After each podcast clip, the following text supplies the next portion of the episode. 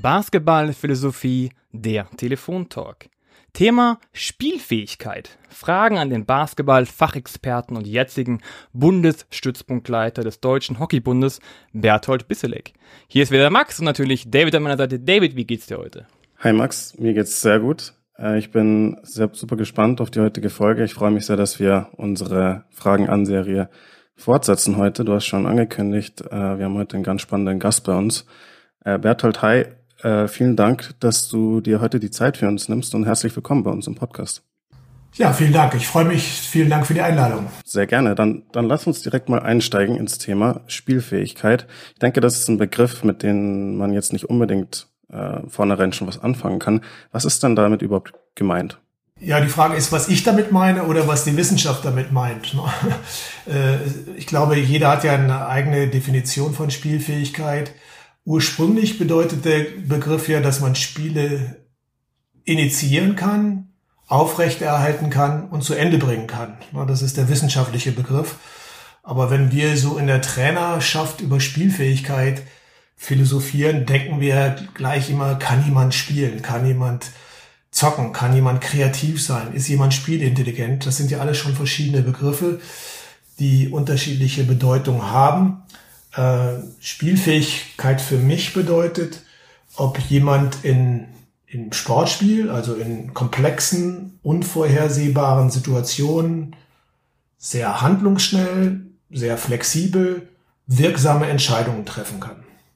Also das praktisch das, der zentrale Punkt ist also die Entscheidungsfähigkeit für dich in der Spielfähigkeit. Ja, aber es beginnt ja schon vorher. Ne? Es beginnt, äh, das ja, sind ja verschiedene äh, Punkte, die da mit reinspielen.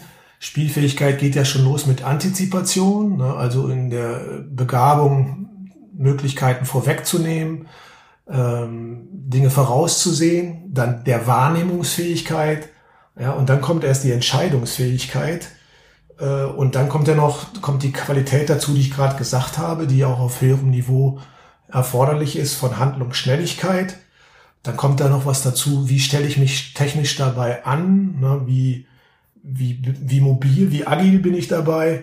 Und dann kommt ja auch sowas wie ähm, meine eigene Reflexionsfähigkeit. Ne? Lerne ich aus meinen Entscheidungen? Äh, war die Entscheidung wirksam? Und wenn sie nicht wirksam, kann ich bei einer, bei der nächsten Situation eben eine wirkungsvollere Entscheidung treffen. Ein Punkt kommt noch dazu, der mir noch einfällt. Das sind ja alles ja erstmal nur Situationen mit mir und der Situation. Und am, am Ende gehört ja zu Spielfähigkeit auch sowas wie Mitspielfähigkeit dazu. Also bin ich in der Lage zu kooperieren, kann ich in Mannschaften wirksam werden, ne? kann ich taktischen Anforderungen gerecht werden. Das sind ja auch Punkte, die damit ein, äh, darauf einzahlen und mitspielen. Sehr gute Punkte. Wenn wir jetzt mal diese ganzen Begriffe nehmen und aufs Spielfeld gehen, also praktisch jetzt in die Praxis, hättest du so ein Beispiel, wie man sich praktisch jetzt noch besser vorstellen kann? Ähm, also jede Situation, sobald, sobald wir äh, irgendwas machen, sei es im 1 gegen 1 oder jegliche Spielform nehmen, ob gleichzeitig über Überzahl, geht es ja um Spielfähigkeit. Und wir unterscheiden ja höchstens immer die Qualität, wie, wie gut kann ein Spieler diese Situation schon lösen. Ne? Hat er die Möglichkeiten, hat er, nimmt er es wahr, trifft er eine angemessene Entscheidung, hat er die angemessenen Fertigkeiten, um Entscheidungen zu treffen. Aber Spielfähigkeit, darum geht's ja um Lösen von Spielsituationen. Und die sind ja immanent da. Ne? Darum geht's ja beim Spielen. Ich denke, ähm, bei deinen bisherigen Antworten kommt, finde ich, super raus, wie, wie komplex das Ganze ist, wenn wir uns in so einer Mannschaftssportart-Situation befinden, wo ähm, ja so viele verschiedene Prozesse in so viel Bruchteilen von Sekunden passieren, ähm, wo man wo, wo man ständig vor neuen Spielsituationen ist, die man die man lösen muss und ähm, du hast angesprochen, so es kommt, es kommt auch oft darauf an, irgendwie kann man Spielsituationen lösen, kann, kriegt man kreative Lösungen, Spielintelligenz, lauter solche spannenden Begriffe.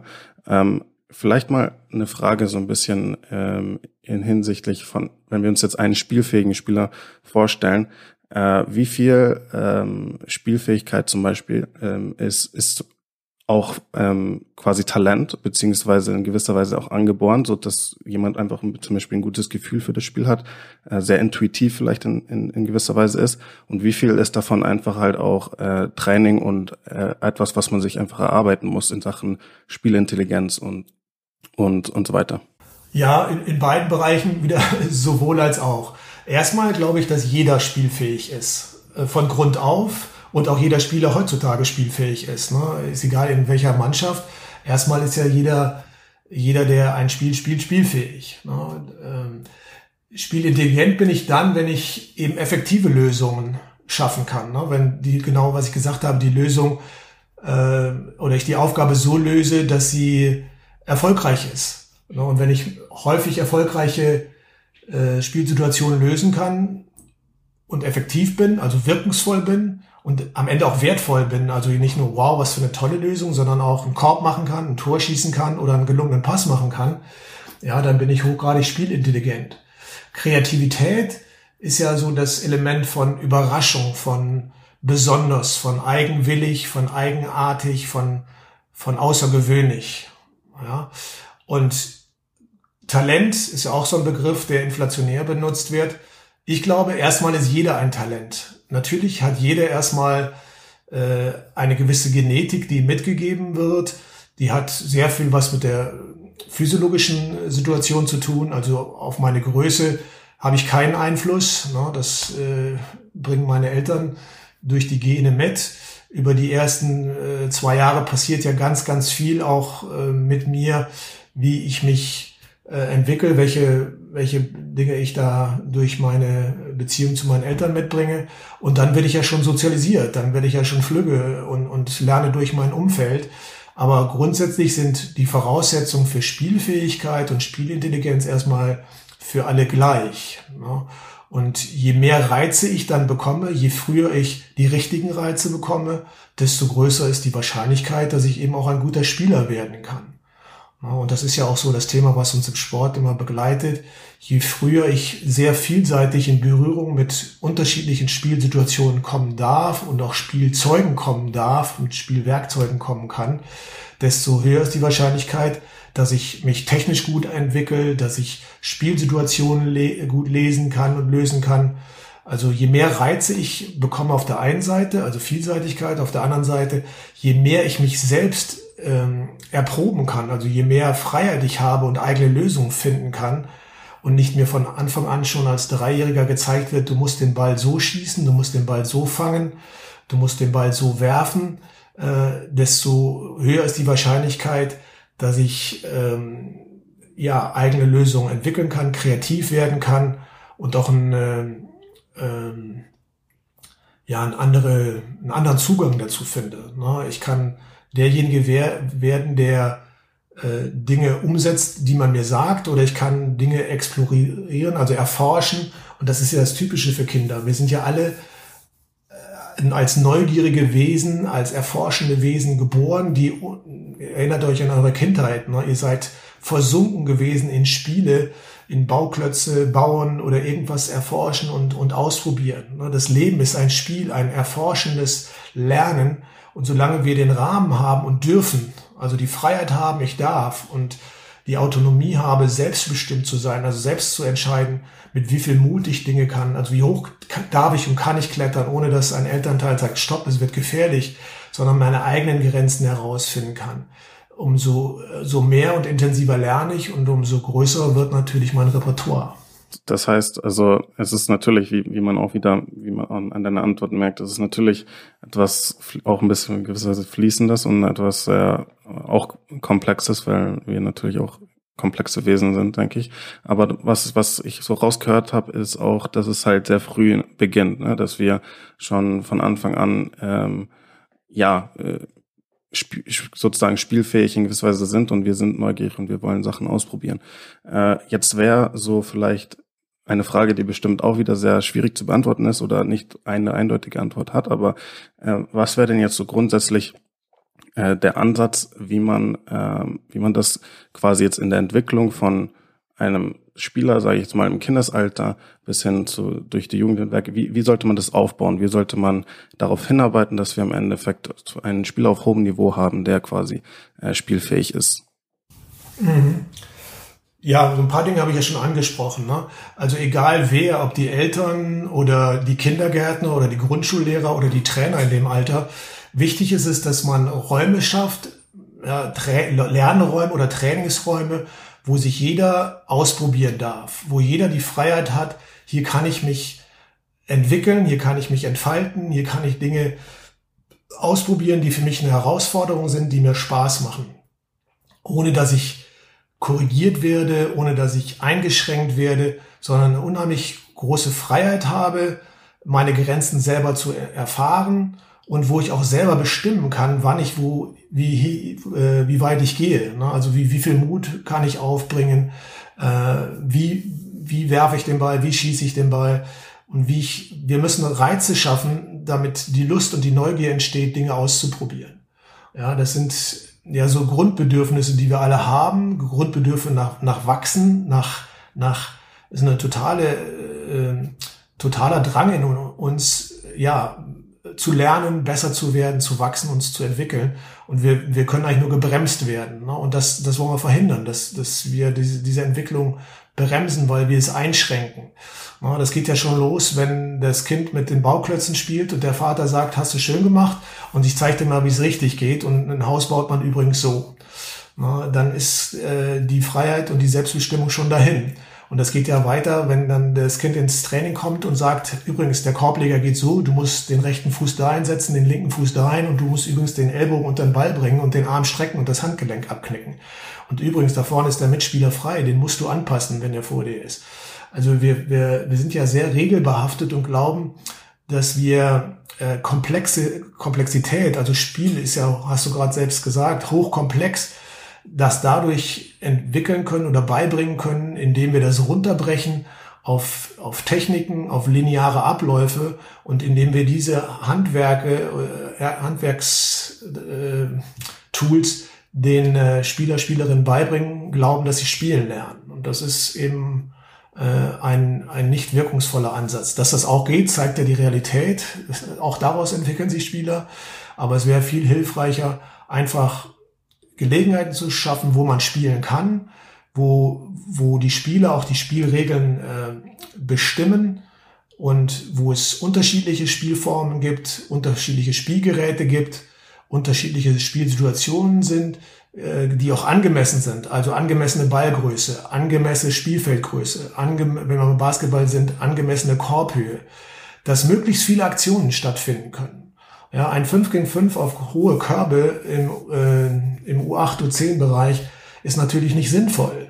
Ja, viel zu wenig ähm, Möglichkeiten für die Spieler erfolgreich zu sein. Also die Frage ist immer, wie kann ich Spielformen so gestalten, dass viele erfolgreiche Aktionen stattfinden können ähm, für jeden Beteiligten, wo jeder selber sich entwickeln kann und wo er von Anfang an auch das Miteinander lernt. Ne? Wie kann man miteinander spielen? Das ist ein sehr, sehr guter Punkt. Du hast gerade angesprochen, das geht praktisch beginnend los im Kindesalter bis hoch praktisch im Jugendalter bis hoch zu den Erwachsenen. Da kommt genau jetzt meine Frage.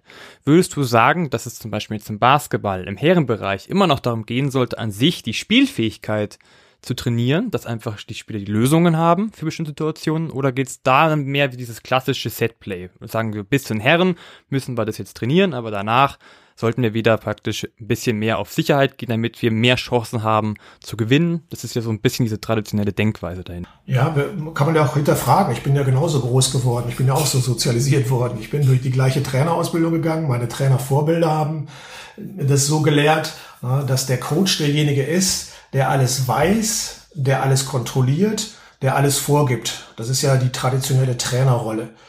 Ich bin der Fachmann, ich weiß, wie es geht und ich zeige dir und zeige euch mal, wie das Ganze funktioniert. Aber das ist ja ein Irrglaube. Ne? Einmal unter, unterschätzen wir das Wissen und die Kompetenzen, die in den Mannschaften und in den Spieler und Spielerinnen schon sind. Auch schon bei Kindern. Ne? Wenn man da in Reflexion reingeht, dann ist man überrascht, was die alles schon wahrnehmen und was die alles schon sehen. Ähm, und ich glaube, dass es völlig unabhängig ist, ob das eine U10 ist oder ein Bundesliga-Verein ist. Wir sind gerade in so einem Wechsel, wo wir verstehen, dass es hilfreich ist, einen hohen Grad an Mitbestimmung zu erzielen. Das heißt, auch Spieler im Profibereich oder im Erwachsenenbereich ähm, mit einzubeziehen äh, in die ganzen Prozesse. Ne, sowohl in Planungsprozesse als auch in Reflexionsprozesse, damit auch ins Training.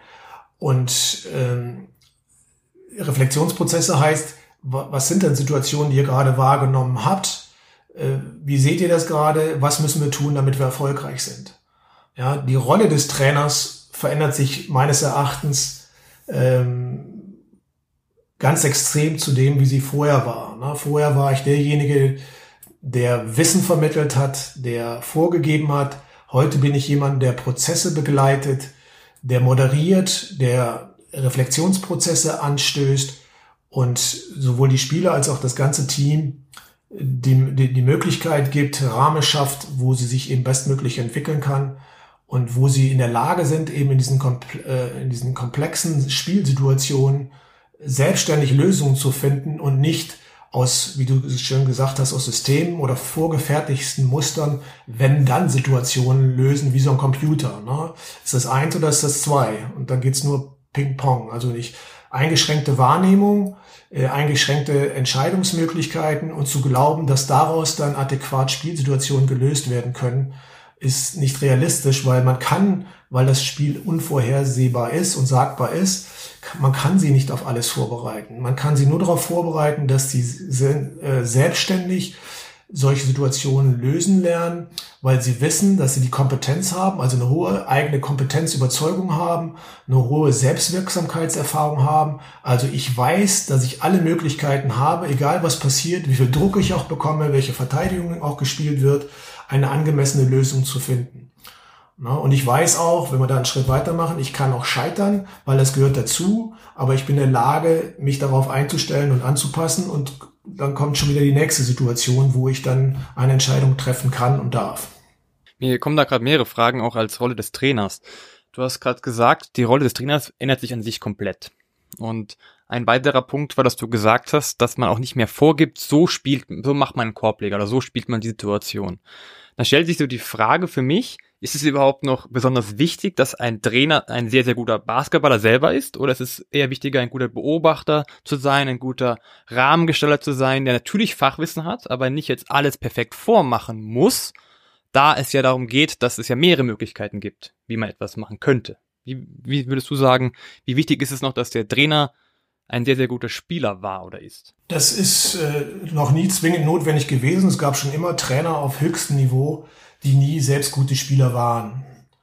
Es, es kann natürlich hilfreich sein in einigen Situationen, vor allen Dingen im Kinder- und Jugendbereich, dass es mal nett ist, wenn man was vormachen kann. Ne?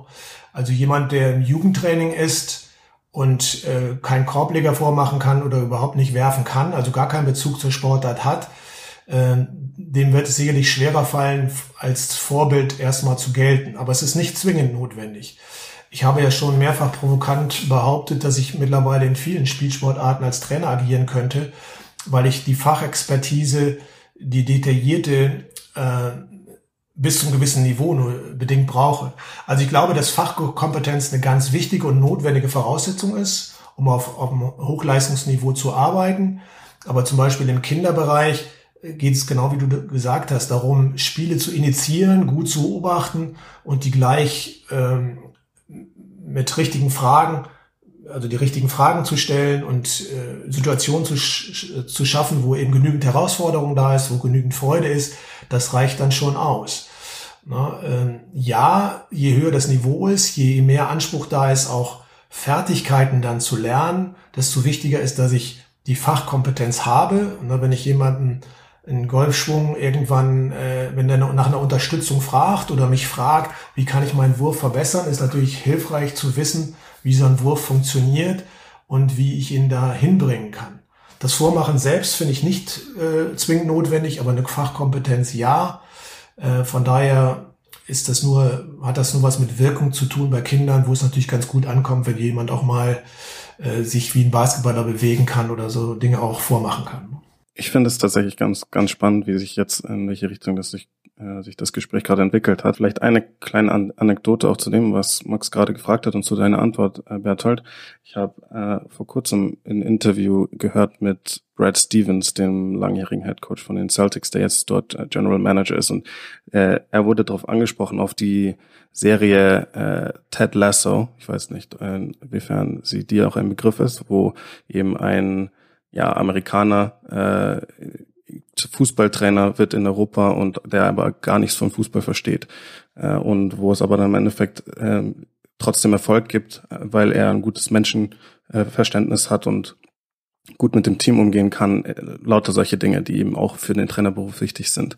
Und da hat er eben tatsächlich wurde er auch gefragt, so wie wichtig ist Fachwissen überhaupt noch? Und ähm, er hatte sich gemeint, so ja, es ist vielleicht möglich, dass es einen sehr, sehr, sehr guten äh, Basketball-Cheftrainer gibt, äh, der äh, gar nicht aus dem Basketball kommt, also nicht Spieler war, aber auch nicht Basketball-Fachwissen unbedingt hat, äh, aber der vielleicht an andere Qualitäten mitbringt. Äh, und das ist, ich denke, äh, wie du auch ganz richtig sagst, Fachwissen ist natürlich äh, wichtig und hilfreich.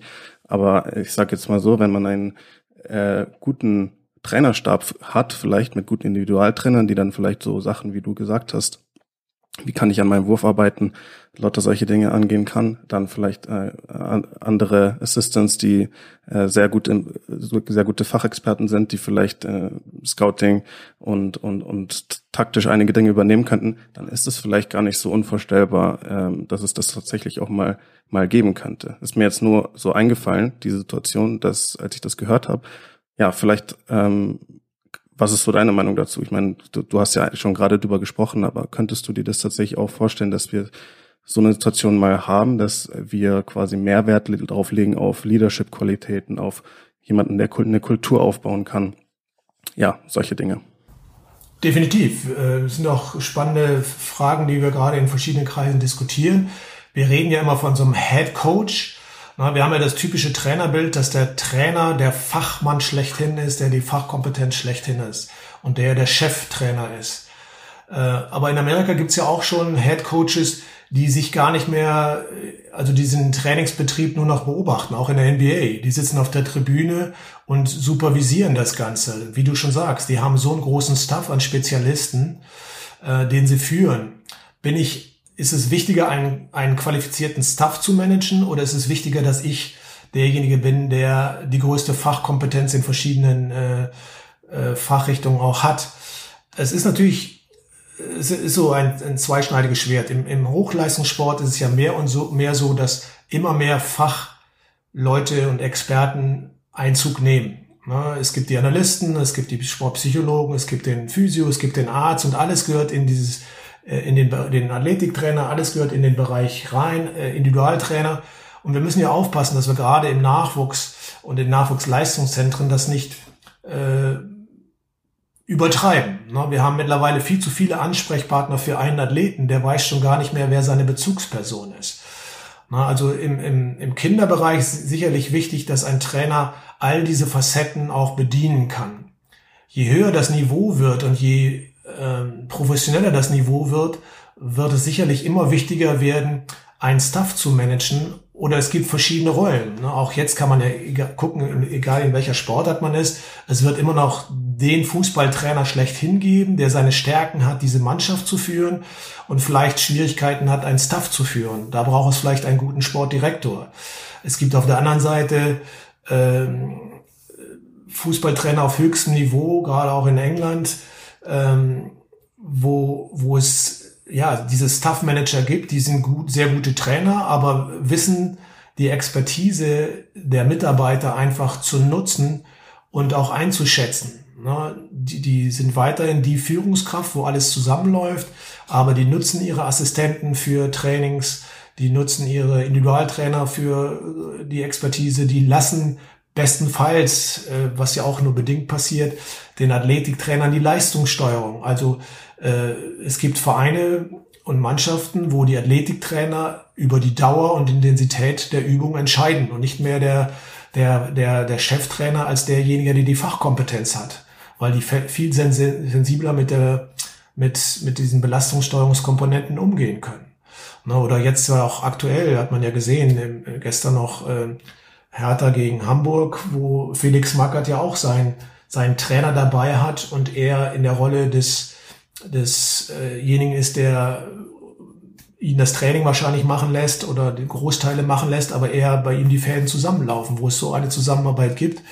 Das ist ja auch alles wunderbar. Da muss ja jeder gucken, wie ist er so aufgestellt, wo sind seine Stärken und wie sehe ich äh, meinen Stuff und wie sehe ich mich selber. Ne? Da muss ich ja immer gucken, was kann ich, wie ticke ich, wie ist mein Verständnis von Zusammenarbeit, äh, wie ist mein Verständnis von Team und Staffarbeit. Ne? Und da gibt's kein richtig und kein falsch und beides ist denkbar.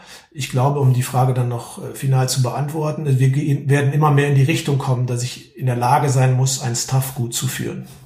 Ich denke, du hast es wunderbar zusammengefasst auch, äh, wo, worauf es da ankommt und das natürlich auch situationsabhängig dann ist, äh, welche Situation, wie viel Ressourcen habe ich, äh, und, und so weiter. Aber ja, auf jeden Fall sehr, sehr spannende Antwort von dir. Ähm, ich möchte noch eine Frage vielleicht stellen, die äh, ein bisschen damit zu tun hat. Äh, wir, wir haben vorhin auch schon gesprochen über die traditionelle Schule äh, und dass es eben oder die traditionelle Sichtweise auf einen Trainer und dass sich das auch jetzt gewandelt hat.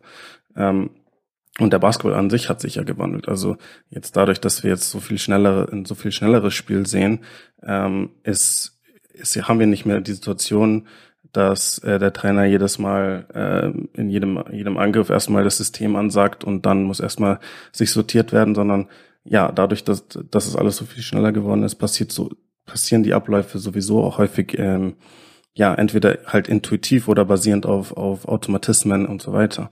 Jetzt ist meine Frage so ein bisschen an dich, so aus, aus der Ferne, jetzt wenn wir die Entwicklung vom Basketball uns in den letzten Jahren anschauen, ist das für dich ein Zeichen ähm, auch ein bisschen, dass, dass die die Trainer auch jetzt auf, auf Profiniveau mehr verstanden haben, die, diesen Bereich Spielfähigkeit. Ähm, wir müssen das Spiel mehr in die Hände der Spieler geben und die Spieler müssen mehr in der Lage sein, auch Lösungen selbst zu finden quasi. Oder ist es für dich eher so ein, so ein Thema, das von Computern aus quasi geht, dadurch, dass Computer uns gesagt haben, hey, wir müssen Dreier nehmen, äh, wenn wir schneller spielen, haben wir mehr mehr Possessions und dadurch haben wir eine höhere Chance zu gewinnen. Also da ist so ein bisschen meine Frage, so äh, inwie, inwieweit ist deine Meinung, dass, dass das, dieses Thema Spielfähigkeit heutzutage mehr und mehr verstanden wird? Oder ist es immer für dich immer noch ein Bereich, der ein bisschen ja unter, äh, unter dem Radar ist? Also ich erlebe, äh, dass, dass immer mehr äh, ja, Informationen auch eben an die Trainer und an, an an überhaupt an Training, Trainingslehre, Lernen herangetragen wird. Es kommen ja ganz viele neue Informationen durch die Wissenschaft an uns heran. Die Neurowissenschaften, Neurobiologie, Lerntheorien haben sich deutlich verändert und weiterentwickelt. Und wir wissen eben, äh, was passieren muss, damit äh, Lernen und Training erfolgreich sein kann. Und da geht eben auch einher, dass das Trainerverhalten sich verändert, dass es wirkungsvoller ist, wenn ich eben begleite na, wenn ich, ähm, ähm, das geht ja mit Kindern los, wenn ich ähm, Kinder oder überhaupt jemanden zum Objekt mache, mich also über jemanden drüber stelle und ihn instruiere und ihm sage, was, was zu tun ist, ja, dann wird er zu einem Informationsempfänger und nur zu einem Ausführenden ne, und kann nie die Qualität äh, entwickeln, die notwendig ist, um selbstständig, autonom und kreativ ähm, Leistungen äh, zu erbringen, egal was, ob jetzt schulische Leistungen oder spielerische Leistungen, wie auch immer. Ja, wir reden ja davon, dass wir auf der einen Seite lernen und entwickeln wollen, uns weiter wachsen wollen. Und auf der anderen Seite, was Einzug nimmt, ist ja immer mehr wertschätzender Umgang. Ja, jeder redet davon, wir wollen auf Augenhöhe ähm, handeln und, und uns verhalten und wertschätzend, wertschätzend miteinander umgehen, also auch würdevoll miteinander umgehen. Und das heißt, dass ich äh, den anderen ernst nehme, dass ich mich nicht über ihn stelle, sondern versuche, mich in ihn hinein zu versetzen, seine Sichtweisen, seine Erfahrungen mitnehme, mit einbeziehe in diese ganzen Reflexionsprozesse und eben auch bestenfalls in Entscheidungsprozesse.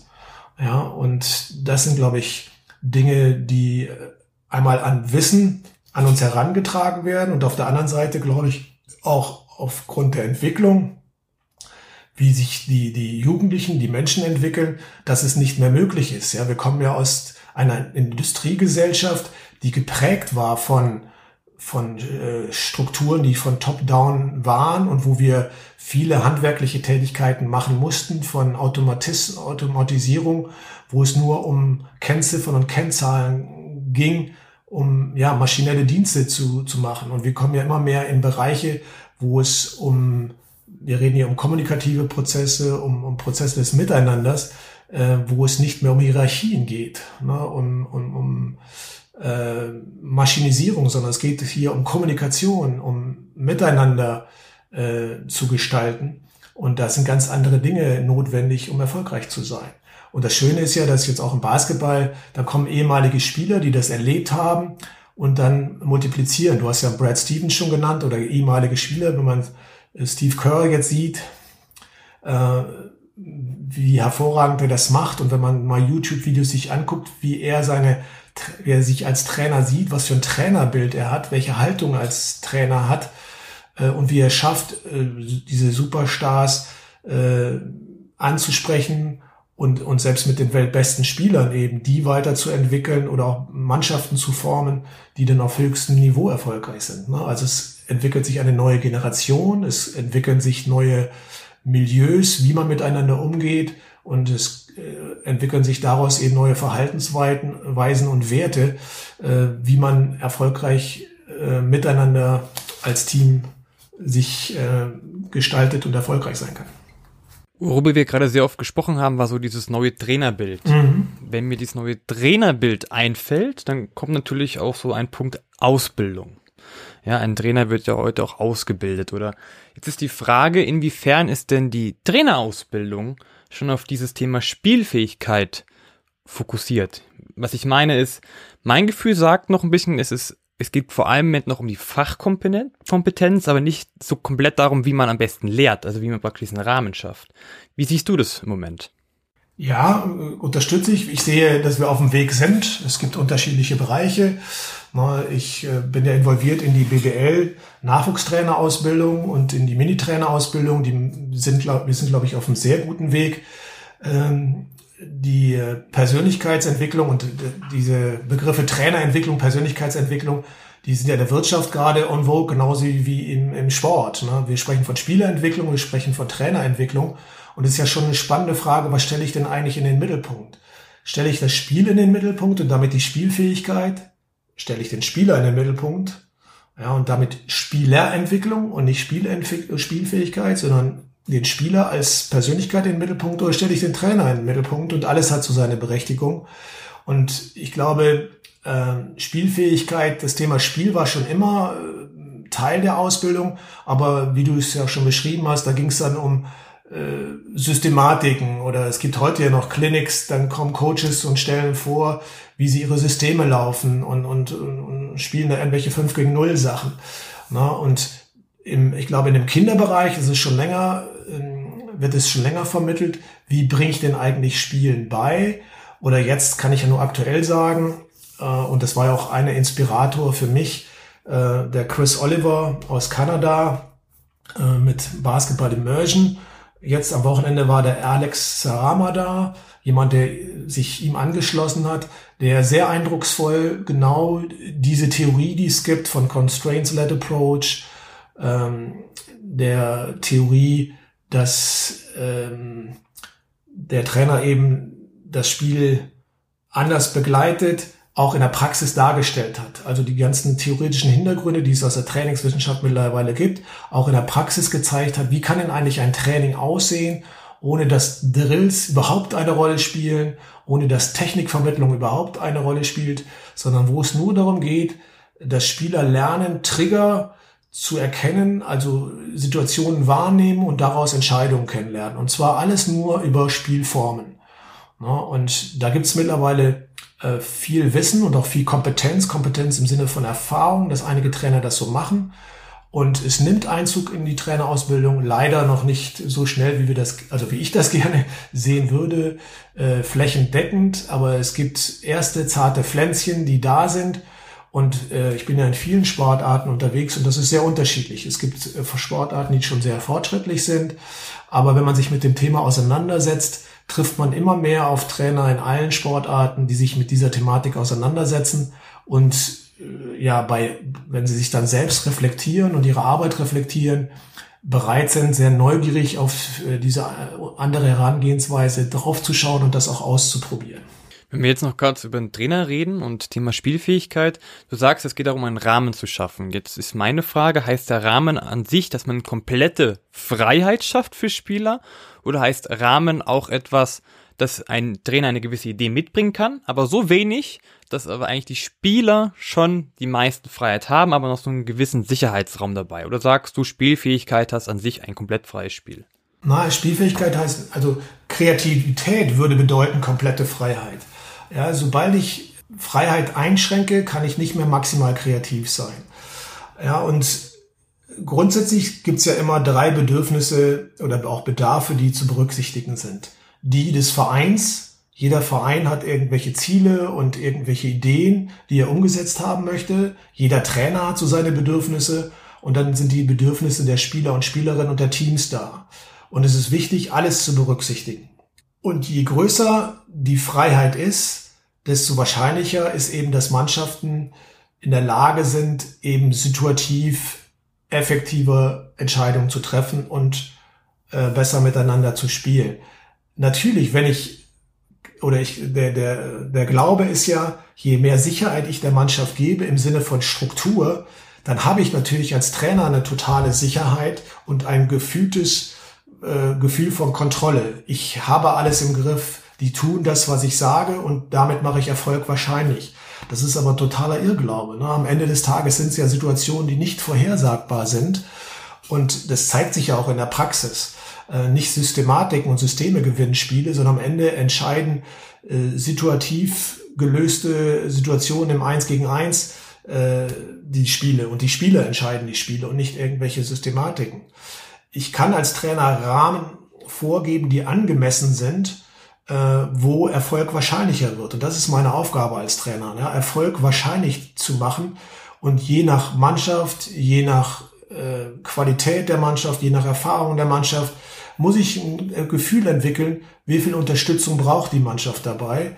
Äh, wir kommen aus, ja, aus der Situation, wo wir das Gefühl haben, wir geben alles vor, um uns eine maximale Sicherheit zu geben und der äh, Mannschaft eine maximale Sicherheit zu geben. Und das ist natürlich für Trainer eine riesen Herausforderung, ne? nicht zu wissen oder mit der Unsicherheit zu leben, wie entwickelt sich ein Training. Aufzuhören, alles detailliert zu planen, alles das, was wir gelernt haben. Du musst alles geplant haben. Äh, du musst die, die Anschlusswege bei einer Übung geplant haben. Du musst vorher planen, wer gegen wen spielt, wie, wie das Training minutiös, läuft, wer welche Farbe hat, wie, wie, wie lange welche Übung läuft.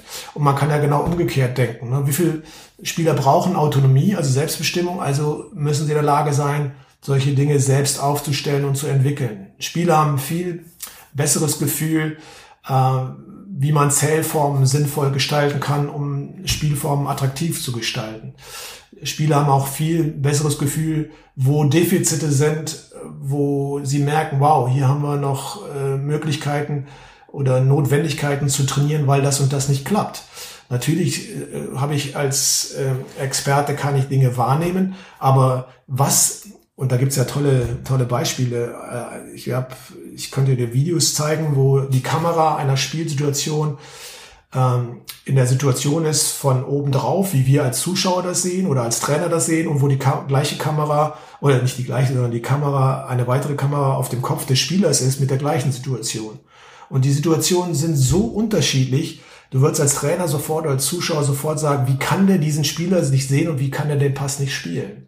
Ja, und dann kriegst du die Perspektive des Spielers aus seiner Sicht und die Situation ist komplett anders. Und du, fragst, du, du erkennst, warum er diesen Pass nicht spielen kann.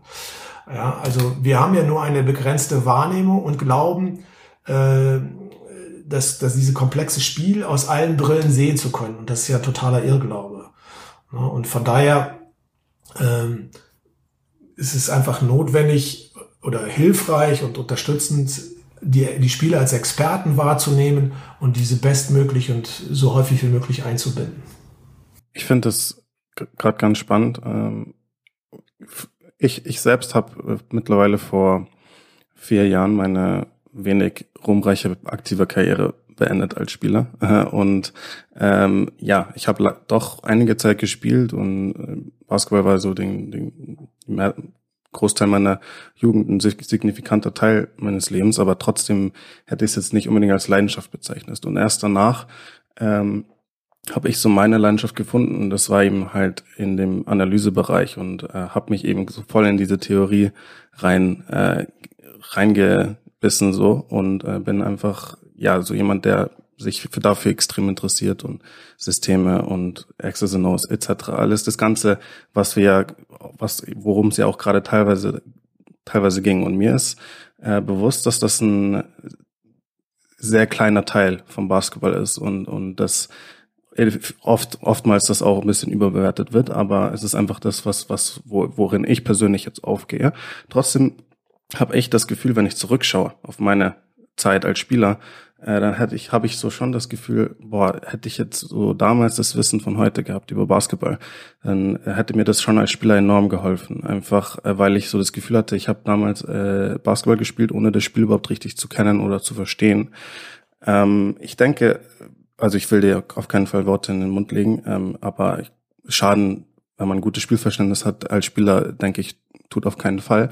Aber meine Frage ist, so ein bisschen, wie würdest du das so einschätzen? Wie wichtig ist es jetzt zum Beispiel für einen Spieler auf hohem Niveau, äh, dass der auch ein gutes Fachkenntnis oder ein gutes Theoriekenntnis vom Basketball, Spielverständnis in der Hinsicht hat oder ähm, verglichen jetzt mit mit ähm, praktischen Lösungen und und du hast ja schon ein bisschen draus rausklingen lassen, dass diese praktischen Lösungen im Endeffekt das ist, was Spieler entscheidet. Ähm, würdest du sagen, dass das so ein bisschen überschätzt wird, so die Rolle von den theoretischen Fachkenntnissen, von den ganzen Systemen und, und, und so weiter? Oder wie siehst du das jetzt in Bezug auf einen Spieler?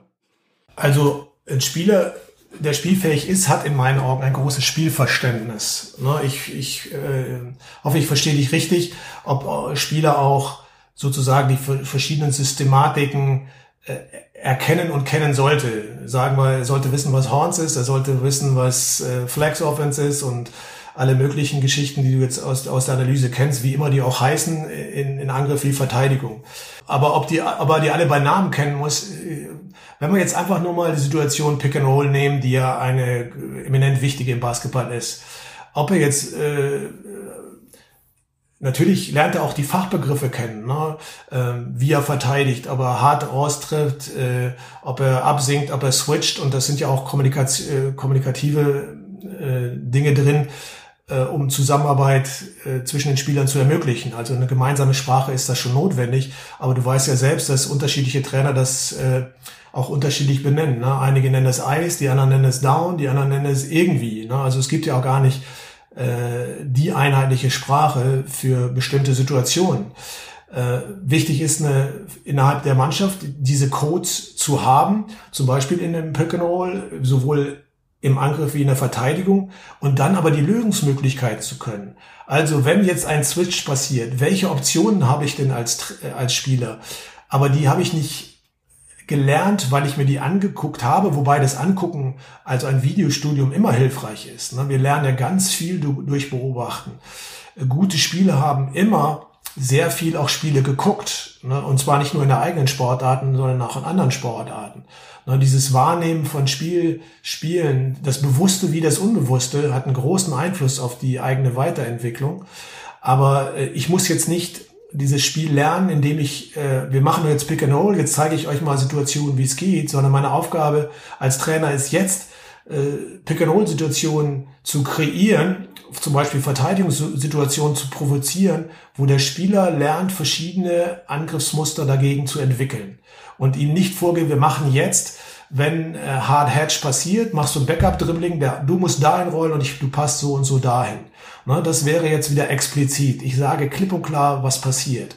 Und explizites äh, Lernen ist nie so erfolgreich wie implizites Lernen. Und implizit heißt, ich schaffe eine Pick-and-Roll-Situation, gebe Verteidigungsoptionen vor und ich lerne jetzt, da Lösungen zu finden und ich reflektiere das. Was war erfolgreich und was war weniger erfolgreich? Und lerne daraus Optionen und die kann ich dann ja wieder benennen. Also gegen Hard Hedge haben wir Option A, B und C, die heißen bei uns so, aber die gebe ich nicht vor, weil ich nicht weiß, äh, ob in der Spielsituation, die nachher äh, auf mich zukommt, ob er das tut und wie hart er hedgt und wie viel Druck er am Ball macht, sondern ich habe jetzt das Werkzeug in meinem Rucksack. Ich weiß, wie man äh, verschiedene Situationen oder verschiedene Lösungsmöglichkeiten gegen Hard Hedge hat und ich kann die jetzt situativ lösen. Das wäre für mich Spielverständnis und Spielfähigkeit. Ja, und da, und so wird das ja immer komplexer im Basketball bis hin zum 5 gegen 5, dass ich äh, verstehe, äh, was Raum ist, was also Spacing ist, Raumaufteilung ist, was Timing ist. Und aufgrund meiner Spielerfahrung kann ich eben Bewegungen antizipieren, wo, da sind wir wieder beim Anfang, ich kann Situationen wahrnehmen und ich kann auch wieder Muster erkennen. Ne? Sowohl äh, Bewegungsmuster erkennen als auch taktische Muster erkennen. Ne? Also ein guter Spieler, der zigmal Horns gespielt hat, kann sofort an der Aufstellung erkennen, was passiert. Oder wenn Spieler dahin dribbelt, dahin dribbelt auf eine Seite oder ein Handoff spielt, kann, kann er antizipieren, was gleich passieren wird.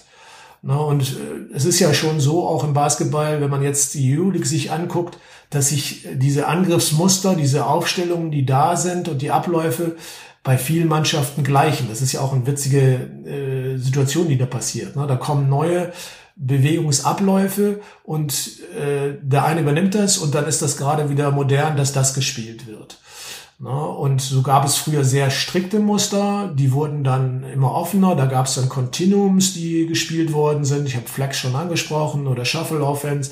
Dann gab es so eine Zeit, wo neben den festen Strukturen dieses Read and React sich entwickelt hat. Dann gab es eine Zeit Automatismen, wenn dann das. Das war schon höhere Freiheitsgrade. Und man findet heute alles. Man findet heute sehr strikte Muster bis Muster mit mehr Freiheitsgraden, aber auch Trainer, die einfach nur diese Prinzipien beibringen. Richtige Raumaufteilung, richtiges Timing, ähm, sowas wie richtige Geschwindigkeit, also richtige Pace zu haben ähm, und dann eben Trigger zu lesen, was löst eine Spielsituation aus? Welche Optionen habe ich da? Und daraus völlig frei zu spielen. Und wir haben ja in der Bundesliga ein wunderbares Beispiel. Die spanische Schule steht ja dafür. Und Alba hat ja durch Aito und den jetzigen Coach äh, zeigt das ja auch, dass die Freiheitsgrade sehr, sehr groß sind. Und sie lernen im Training über so diese Breakdowns und Small-Sided Games eben Spielsituationen zu lösen und dadurch mit hohen Freiheitsgraden umzugehen. Und wir haben auch andere Situationen in der Bundesliga, wo man sehr viel Struktur und Trainerzentrierung erlebt. Ne? Und ich sage nicht, dass das eine falsch oder richtig ist.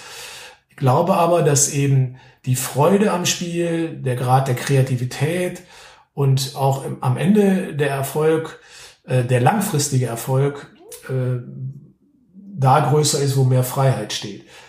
Das ist ja das, was ich soeben noch nicht gesagt habe. Die Sicherheit hat ja auch was mit äh, damit zu tun, ich bin kurzfristig erfolgreich. Ja, je strukturierter ich spiele, das geht ja schon, äh, wir haben ja die Situation, wenn ich in der, in der U12 Pressverteidigung spiele, Zonenpressverteidigung, bin ich maximal erfolgreich, aber ich entwickle weder meine meine Qualitäten in der 1 gegen 1 Verteidigung, in der Mannzuordnung und ich entwickle auch nicht die Qualitäten der Angreifer, weil ich einfach äh, Regeln nutze, die, äh, die die Fertigkeiten oder die noch nicht ausgebildeten Fertigkeiten ausnutzen. Ich finde, es war eine wunderbare Antwort wieder von dir, äh, die das sehr, sehr schön beschrieben hat. Ich denke, es war auch, es ist auch eine Antwort, die äh, allen ähm, Trainern, die uns vielleicht auch zuhören, sehr, sehr helfen können, äh, kann, äh, bei, bei der Frage eben, vor der so viele Trainer dann eben stehen, so, okay, wie finde ich eben die richtige Mischung jetzt aus, ja, ich will Fach, Fachwissen haben, ich will das und das oder die und die Struktur, die äh, Systeme, aber gleichzeitig eben ähm, ja Raum für für Freiheiten und so weiter zu finden. Und ich denke, das sieht man, wenn man wenn man moderne Spiele heutzutage eben analysiert, wunderbar, dass äh, dass immer mehr auch konzeptbasiert würde ich, so würde ich es nennen, konzeptbasierter Basketball gibt, wo, wo ähm, es jetzt nicht mehr so da unbedingt darauf ankommt, ja, das Play ist so und das heißt, es muss unbedingt so und die, die Option, dann die Option, sondern das ist quasi ein Konzept mit verschiedenen, ähm, ja, Triggerpunkten gibt, wo jedes Mal der Spieler Entscheidungsfreiheiten haben können und viele verschiedene Optionen haben können, die sie dann individuell entscheiden können, je nachdem, wie sie die Situation eben lesen. Deswegen, also ich fand, das war jetzt eine sehr, sehr hilfreiche Antwort, die, äh, denke ich, sehr, sehr wertvoll ist für sehr viele von uns. Ja. Und zurück zur Fachkompetenz. Ja, es ist ja auch klar, gerade als junger Trainer reizt einen das. Ne? Da will ich hoch hinaus, da will ich äh, wissen und verstehen, wie NBA spielt, wie Bundesliga spielt, wie europäischen Spitzenmannschaften spielt. Das ist auch alles wunderbar und jeder soll sich da auch intensiv mit beschäftigen. Aber äh, die Frage nach dem Was ist immer untergeordnet. Es gibt zwei Fragen, die wichtiger sind. Auch das äh, ist ja gerade nicht nur im Business so, sondern auch im Sport so. Einmal das Why, also warum mache ich das Ganze eigentlich? Also auch so die Frage nach meiner Haltung. Warum, was treibt mich eigentlich an, Trainer zu sein? Wofür stehe ich eigentlich, für welches Menschenbild stehe ich eigentlich, welche Führungsidee ich habe. Und das Zweite ist eigentlich die Frage, die, da komme ich dann nochmal auf Max, äh, Maxim zurück, in, in der Trainerausbildung viel zu kurz kommt, ist das Didaktische. Ne? Also wie gestalte ich denn eigentlich mein Training? Ja, wie wie ist mein Trainerverhalten? Wie stelle ich äh, intelligent Fragen? Die Fragen nach äh, dem didaktischen Vorgehen, dem Wie, das ist das Entscheidende. Wie vermittle ich, wie kommuniziere ich? Äh, das ist, wir sind ja, Kommunikation ist das A und O. Wir reden ja dann immer von Beziehung und Vertrauen und äh, wie kriegen wir erfolgreiche Teams hin? Äh, das reicht ja nicht, dass ich da fachkompetent habe und die äh, irgendwelche Systeme laufen lasse. Damit werde ich nicht, nie erfolgreich sein, sondern, sondern da kommen ja ganz viele Faktoren zusammen. Und am Ende geht es immer um Kommunikation. Na, und das so zu gestalten, altersgerecht, entwicklungsgerecht, situationsgerecht ähm, und mir klar darüber zu werden, wen habe ich denn vor mir, was wollen die eigentlich, was will ich denn eigentlich, äh, passt das zu der Vereinsphilosophie und auch zu den Vereinszielen? Und dann gemeinsam eben den Prozess anzugehen über ein Jahr, wie können wir uns jetzt gemeinsam weiterentwickeln, wie können wir voneinander profitieren, wie können wir als, als Menschen uns weiterentwickeln, als Mannschaft uns weiterentwickeln, als Basketballer uns weiterentwickeln? Und das eben mit einer großen Freude und großen Leichtigkeit und nicht mit dieser Verbissenheit und Verkrampftheit, die ja oft vorherrscht. Ne? Und das sind ja alles nur äh, Situationen, wo eben die Bedürfnisse nicht abge, abgeglichen äh, sind, sondern wo äh, unterschiedliche Interessen vorliegen oder unterschiedliche Wertvorstellungen vorliegen, wie ich mit Menschen umgehe oder äh, wie ich äh, erfolgreich sein kann. Ich habe jetzt noch eine ganz andere abschließende Frage. Wir haben jetzt viel über die Trainer gesprochen und was Spielfähigkeit ist. Wenn ich aber jetzt keinen Trainer habe und sagen wir mal, wir sind zu dritt oder zu viert auf dem Speedballfeld und wollen uns selber diese Spielfähigkeit beibringen, was machen wir am besten? Spielen. Spielen lernt man durch Spielen. Na, da sind wir jetzt wieder genau bei der äh, Ausgangsgeschichte Spiele initiieren. Das heißt, wenn ich zu viert auf den Freiplatz gehe, dann müssen wir uns vereinbaren, mit welchen Regeln spielen wir. Ja, also was, welche Regeln geben wir uns auf? Was ist uns wichtig? Wie viel Freiheit geben wir uns, was ja typisch wäre in Bezug auf Foul, Foul-Ansagen, auf Zählen, was ist für uns, ist für uns interessant? Wie spielen wir? Spielen wir auf zwei Körbe? Das wird maximal anstrengend. Wie lange spielen wir, damit es für uns aufrecht ist? Oder spielen wir 3x3 oder 2x2 sozusagen? Spielen wir auf einem Korb? Mit welchen Regeln? Also es geht darum, dass wir uns vereinbaren, was ist für uns der Rahmen? Äh, was ist uns wichtig? Wie wollen wir diesen Wettbewerb gestalten, um, um dann äh, um dann, um dann zu spielen. Ne? Und dann zu gucken, wenn das Spiel zu Ende ist, was, was hat denn geklappt, was hat Spaß gemacht, was hat nicht Spaß gemacht. Und wenn ich da jetzt, äh, wenn du darauf anspielst, wie bringe ich da eine Strategie rein, dann könnte man ja auch sagen, okay, wenn ihr dann zu viert sagt, hey, wir würden gerne besser im Pick and Roll werden, dann wie können wir dieses Spiel starten äh, oder so gestalten, dass möglichst viel Pick and Roll äh, darin vorkommt. Ne? Kann ich das Spiel also irgendwie so starten, mit einem Pass oder einem Einstieg oder so sofort mit einem Pick and Roll und sagen, okay, äh, das initiiert wird das Spiel immer durch eine 2 gegen 2 Pick and Roll Situation. Ja, oder äh, alles aus Pick and Roll zählt doppelt oder wie auch immer. Ne? Also gemeinsame Vereinbarungen treffen, äh, wie ein Wettbewerb aussehen kann, der für alle freudvoll ist, aber auch so, so, äh, so viel Spaß macht, dass man da eben auch lernen kann. Das heißt also eigentlich, dass dieses Freiplatz Mentalität, die es ja eigentlich gibt, wenn du zu zweit oder zu viert auf dem, auf dem Platz bist, musst du es ja gegeneinander oder gegenseitig vereinbaren. Das heißt praktisch, dass dieses, dieser Freiplatzgedanke mehr in die Halle transportiert werden soll. Kann man das so ein bisschen so sagen? Ja, ähm, bei uns hat ja Freiplatz äh, einen ganz anderen Charakter als zum Beispiel in den USA. Ne? Jedes Mal, wenn ich in Amerika war, auf den Freiplätzen wird gespielt und zwar mit einer Ernsthaftigkeit.